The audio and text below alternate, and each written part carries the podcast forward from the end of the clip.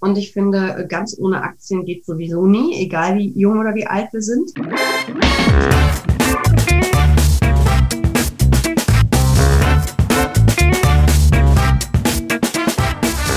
Ich begrüße euch super herzlich zum Her Money Talk, dem Geld- und Karriere-Podcast für Frauen. Wie wirklich jeder entspannt reich werden kann. So lautet der vielversprechende Titel des neuesten Buchs der Finanzjournalistin Jessica Schwarzer.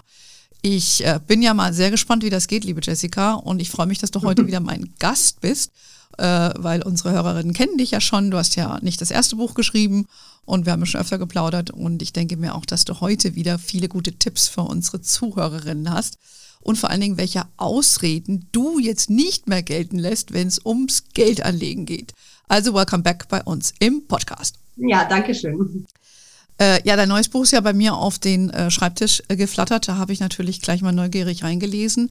Äh, genauer Titel ist, wie wirklich jeder entspannt reich werden kann. Und in Klammern sage ich jetzt mal 15 Ausreden, die nicht mehr zählen. Und dein Buch fand ich ist ja ein sehr gelungener, ich sag mal, Rundumschlag, wie Mann bzw. Frau natürlich ihre komplette Geldsituation in, Begriff, äh, in den Griff bekommt und vor allen Dingen auch Investorin wird. Du beschreibst das da sehr anschaulich. Also ich kann mir vorstellen, wer sich im Urlaub da noch ein bisschen was lesen möchte und äh, dann zwischendurch noch ein bisschen Know-how tanken will, der ist mit dem gut, äh, mit deinem Buch äh, gut aufgehoben.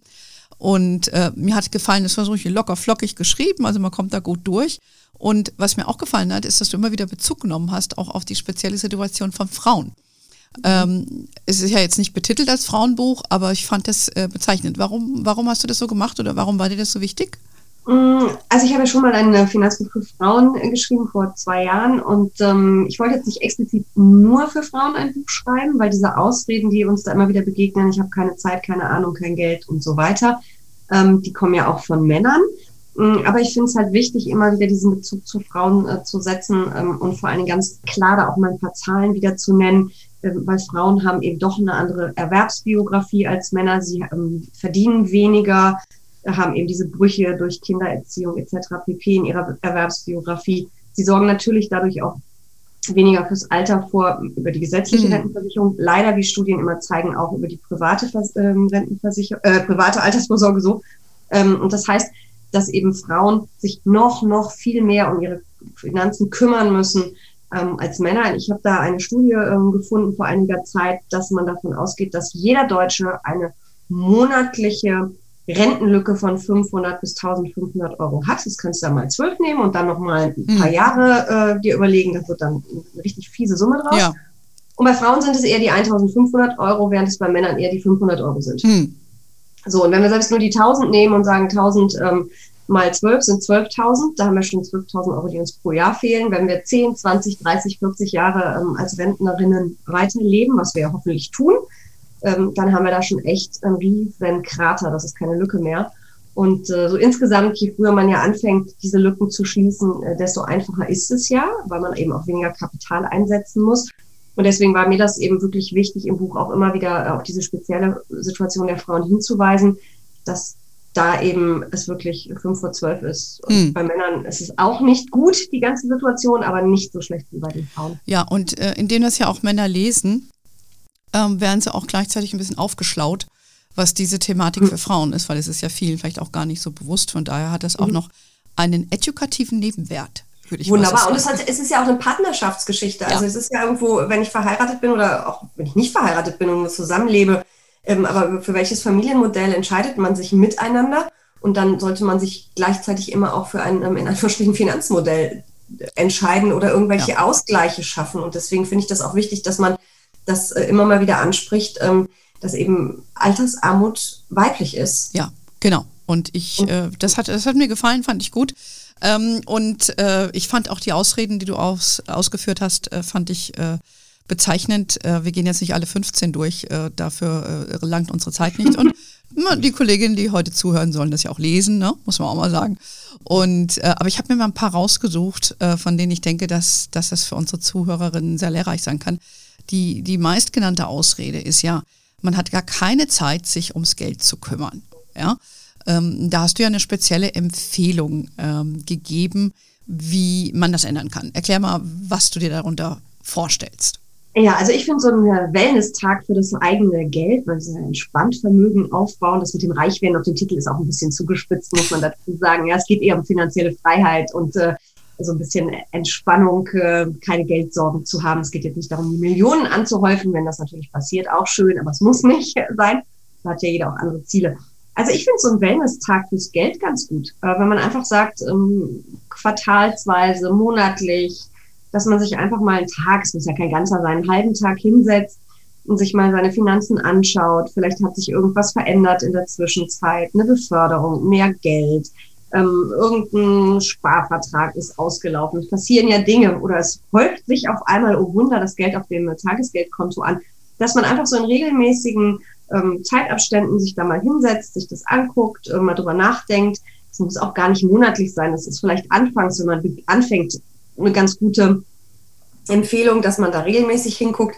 Aber irgendwann, wenn man meint, gut aufgestellt zu sein, wenn man so seine Strategie hat, ich plädiere ja auch für sehr langfristige Strategien, dann reicht es vielleicht auch einmal im Jahr, den mhm. Wellness-Tag fürs Geld zu machen und einfach sich die Zeit zu nehmen, weil es kann doch nicht sein, dass wir uns Zeit nehmen für Wellness, fürs Fitnessstudio, dass äh, jeder Urlaub, der länger als zehn Tage dauert, ähm, ein kleines Projekt ist, wo wir Stunden und stundenlang im Internet und in Katalogen und im Reisebüro zugange sind.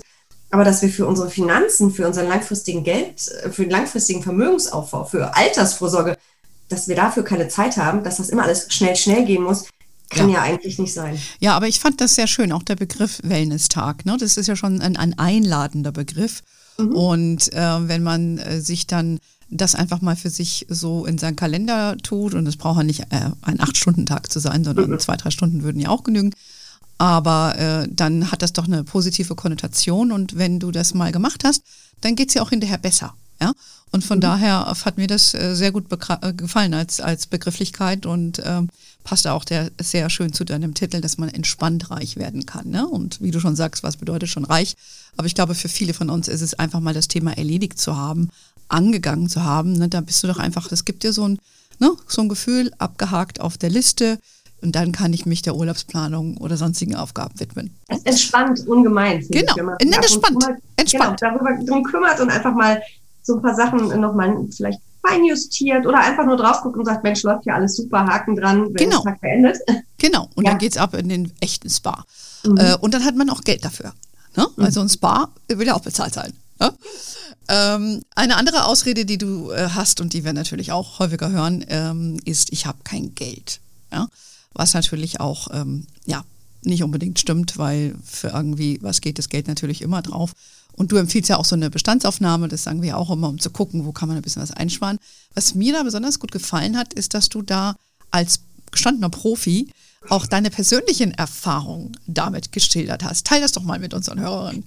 Ja, ich habe mich ja vor knapp drei Jahren selbstständig gemacht und äh, dann denkt man natürlich mal drüber nach, was muss ich verdienen, was muss reinkommen, was geht überhaupt monatlich raus. Also ich habe da wirklich mal ähm, Bestandsaufnahme gemacht, mein Konto, meine Kontoauszüge gewalzt, ähm, habe ein paar Tage, ein paar Wochen Haushaltsbuch geführt und ähm, da erlebt man schon so ein paar Überraschungen. Also bei mir war es immer so, ich konnte immer schon relativ gut mit Geld oder sehr gut, finde ich, eigentlich sogar umgehen. Ich rutsche mit meinem Girokonto jetzt nie ins Minus. Äh, ich habe meine Sparverträge, die ordentlich laufen. Ähm, also alles gut, aber auch bei mir gab es einiges ähm, an Potenzial, an Einsparpotenzial auch. Mein Handyvertrag war völlig überdimensioniert. Warum ich dieses, dieses Monster abgeschlossen habe, ich habe keine Ahnung. Mhm. War, also ich habe einen Bruchteil des Datenvolumens pro Monat überhaupt verwendet. Da habe ich eingespart. Dann ähm, habe ich bei der privaten Krankenversicherung den Tarif gewechselt höhere Selbstbeteiligung, aber so oft renne ich nicht zum Arzt, hat mir auch, ähm, ich glaube, über 1000 ähm, Euro pro Jahr Ersparnis gebracht. Ja. Das ist richtig viel. Das ist richtig Geld, ja. Ja, und ganz oft ist es bei Versicherungsverträgen auch so, dass man ähm, einfach den Tarif wechseln kann, auch bei anderen, nicht nur bei der Krankenversicherung. Und man hat teilweise bessere Leistungen und zahlt weniger, einfach weil es auch da einen Gebührenwettbewerb gibt oder das sind ja keine Gebühren, die heißen ja anders in dem Fall. Ja, Tarife. Äh, Beiträge, mhm. genau, die Beitrags, äh, da gibt es ja auch einen Wettbewerb zwischen den Versicherern. Mhm. Also im Zweifel kriege ich äh, mehr für weniger Geld. Das sind so, so kleinere und größere, teilweise auch Stellschrauben. Und ich habe da auch einiges an Potenzial gehoben. Und das ist vielleicht auch ein Thema für den Wellness-Tag, dass man da mal nochmal drauf guckt ähm, und vielleicht mal überlegt, ob ich mal den Versicherungsberater mal anrufe, ob da irgendwas geht dass man vielleicht auch mal drüber nachdenkt, welches Zeitungs- oder Zeitschriftenabo ähm, eigentlich weg kann, weil man sowieso nur jede dritte Ausgabe liest. Da mhm. kann man dann auch zum Kiosk. Und solche Sachen einfach mal zu ähm, überdenken und ähm, das von Zeit zu Zeit zu tun. Und ich glaube, dass bei fast jedem Menschen es da Potenzial gibt. Ähm, ich habe früher fast jeden Morgen mir bei einem sündhaft teuren, aber auch wahnsinnig guten Bäcker belegte Brötchen geholt. Da sind also locker drei Euro pro Tag für draufgegangen. Mhm. Je nach Belag auch schon mal vier Euro. Und äh, das mal fünf für die Woche und mal 20 für den Monat, ähm, also an Arbeitstagen. Also das sind so Sachen, ja, wenn ich darüber ja. mal nachdenke, der Kaffee auf die Hand und warum kann ich denn nicht die Wasserflasche von zu Hause mitnehmen? Warum kaufe ich die denn erst am Bahnhof? Was soll denn der Blödsinn? Ja. So, das sind so ganz viele so Kleinigkeiten und deswegen lasse ich diese Ausrede, ich habe kein Geld, nur sehr, sehr begrenzt gelten. Natürlich gibt es Menschen, die wirklich jeden Cent dreimal umdrehen müssen, die wirklich ja, ganz enges Budget haben. Klar, die haben dann wirklich kein Geld. Aber ich glaube, das sind die wenigsten. Ja, ich äh, teile komplett äh, deine Meinung. Ich, ich schließe mich da übrigens auch nicht aus, aus dem, was du da sagst, weil wir sind ja Profis, ne? Äh, das ist äh, dann oft, äh, bist du selber dann ein bisschen schludrig mit deinen eigenen Sachen. Und ich muss mich auch persönlich auch immer ermahnen, das zu machen. Ne? Gerade was du auch sagst, das sind ja doch äh, gerade so langlaufende Versicherungsverträge, mhm. ne, dass man da oder auch mit dem Handy, ich, ich schiebe das, muss ich persönlich sagen, schiebe es auch vor mir her, weil ich habe auch wieder einen Handyvertrag, der sich erneuert. Äh, ich brauche auch einen Wellness-Tag. Ne? Mhm. Ich habe mir das schon notiert, weil ich habe jetzt demnächst, nehme ich mir ein bisschen Urlaub und da werde ich dann mal wirklich mich hinsetzen und da muss, weil ich ein bisschen Muße auch brauche, um dann immer die Verträge mhm. genauer anzugucken. Aber genau diese Versicherungsverträge, das läuft dann so dahin und mhm. irgendwann denkst du, warum zahle ich eigentlich so viel Kohle? Ne? Und da muss man doch immer mal hingucken. Also das finde ich auch ein wichtiger Tipp. Und bei dir war es ja auch so, wenn du selbstständig wirst, hast du ja auch andere unregelmäßigere Einkommensströme und du musst Steuer zahlen. Da, da, da. da muss man eh noch mal gucken, wie man sich finanziell aufstellt. Also äh, Ladies, ähm, davor ist keiner gefeit. Wir machen das auch. Also schämt euch nicht. macht ja auch keinen Spaß. Also mir macht es ja auch keinen Spaß, irgendwelche Excel-Tabellen auszufüllen oder irgendwelche Versicherungsverträge ja. zu lesen. Ich investiere ja viel lieber an der Börse, aber es hilft ja nicht. Man genau. braucht ja auch diese anderen Dinge. Und da ab und zu mal drauf zu gucken und das zu hinterfragen, ähm, schadet nichts. Reicht ja alle zwei, drei Jahre, um Gottes Willen. Man muss jetzt ja nicht quartalsweise den Versicherungsmakler nerven. Nein, nein, das Aber, genügt ja auch, wenn man das ab an alle paar Jahre mal macht. Das muss genau. man ja genau. nicht jedes Jahr machen. Ne?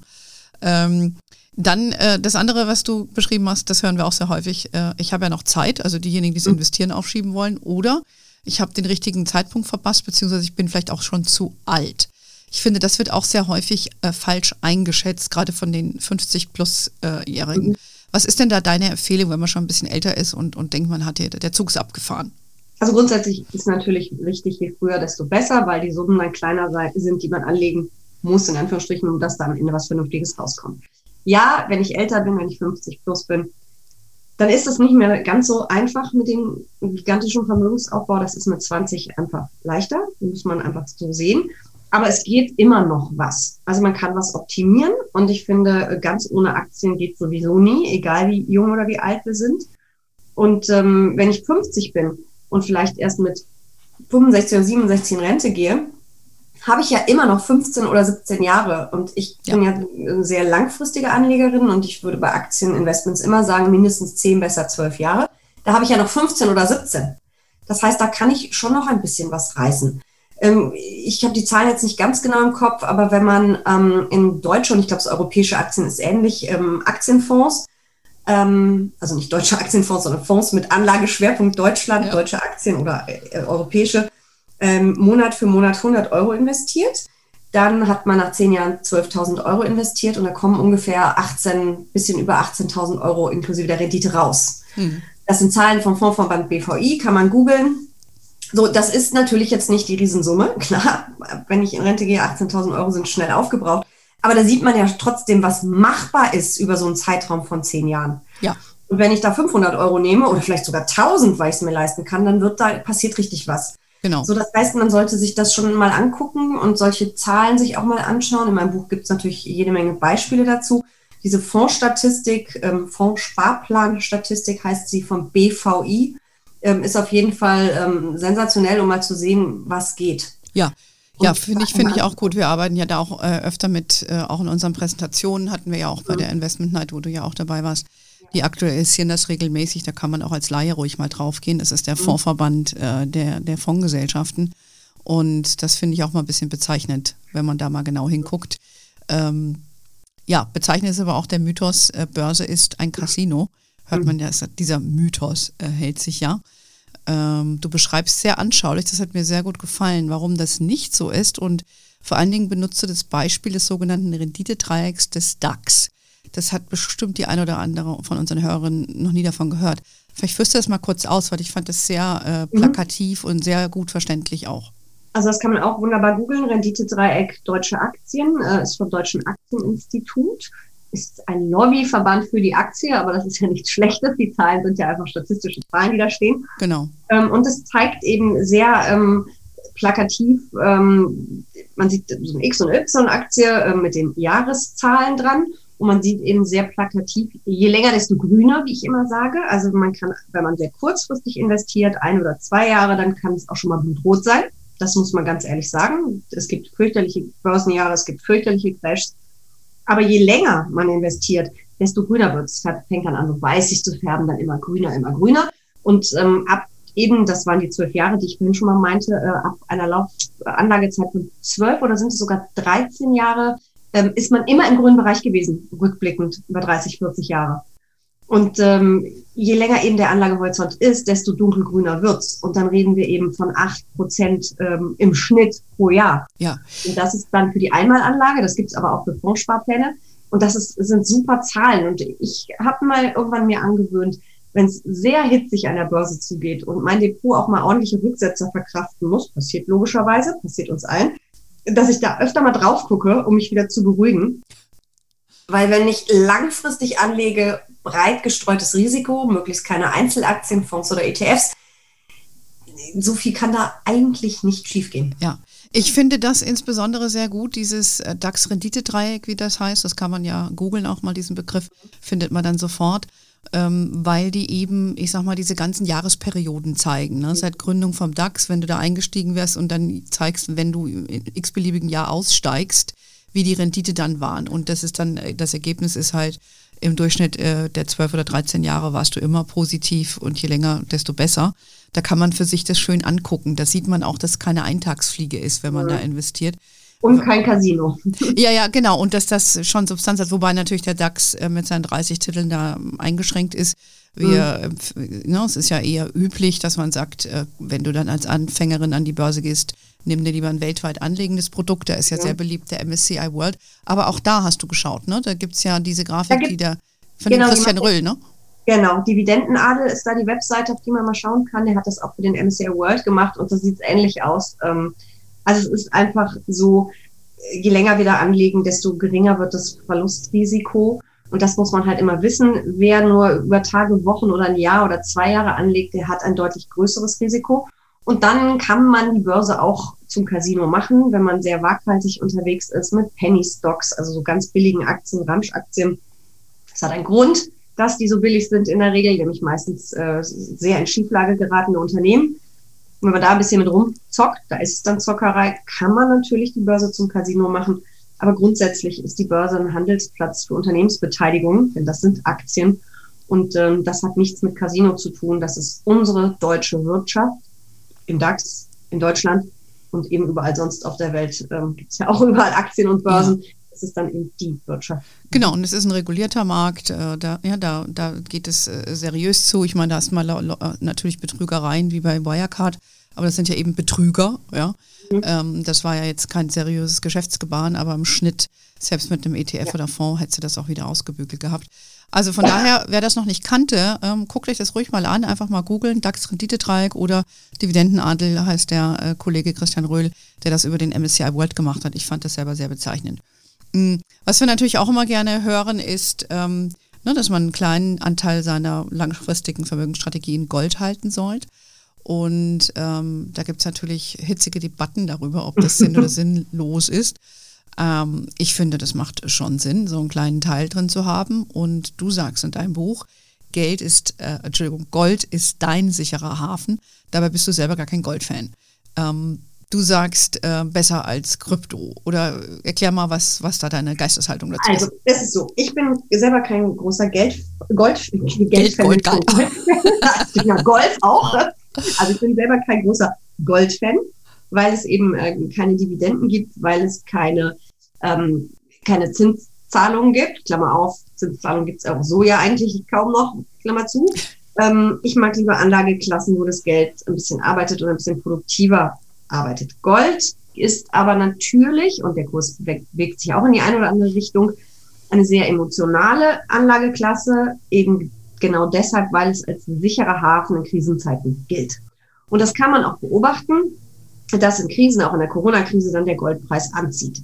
Aber es gibt auch in Krisenzeiten immer Tage, in denen der Goldpreis einbricht, nämlich genau dann, das ist meist der Beginn einer Krise, wenn alle panisch durch die Tür wollen und alle nur noch raus wollen und ihr Geld in Sicherheit bringen wollen. Und dann schmeißen gerade institutionelle Anleger eben auch mal Gold auf den äh, Markt, weil sie einfach das Geld brauchen. Ähm, ich finde halt, es muss jeder für sich selber entscheiden, ob man Gold im Depot haben möchte oder nicht. Ich habe letztes Jahr mein Depot mal durchrechnen lassen von einem Experten. Ich habe 80 Prozent Aktien, 20 Prozent Anleihen. Ich bin natürlich im Corona-Crash mächtig unter die Räder gekommen. Ich habe beherzt zugekauft. Am Ende war alles wieder gut oder sogar noch viel besser hm. durch die günstigen Zukäufe. Wenn ich ein bisschen Gold gehabt hätte, vielleicht fünf Prozent oder so, wäre der Einschlag deutlich geringer gewesen. Keine Frage. Also das funktioniert dann schon. Okay. Aber ich habe einen langen Anlagehorizont, ich brauche diese Absicherung nicht. Kryptowährung finde ich hochspekulativ. Ich finde diese ganze Technologie dahinter, also die Blockchain, mega spannend. Ähm, da gibt es ja noch ganz viele andere Anwendungen. Aber ich finde, die Kryptos, die sind nicht reguliert. Es ist alles sehr volatil, es geht hoch und runter ohne Ende, da kommen durch um 30 oder 50 Prozent, dann geht's wieder in die andere Richtung. Mal, also Bitcoin ist ja das bekannteste, es gibt ja noch ganz viele andere. Ähm, ich würde, und es wurde eine Zeit lang diskutiert, das wäre das neue Gold. Richtig. Und das ist wirklich mhm. kein sicherer Hafen. Und es hm. gab in der Finanz, äh, in der Corona-Krise Studien, die gezeigt haben, dass die eher, das Korrelation, wie die miteinander agieren, die einzelnen Anlageklassen, dass der Bitcoin in der Krise eher wie Aktien funktioniert hat und nicht wie Gold.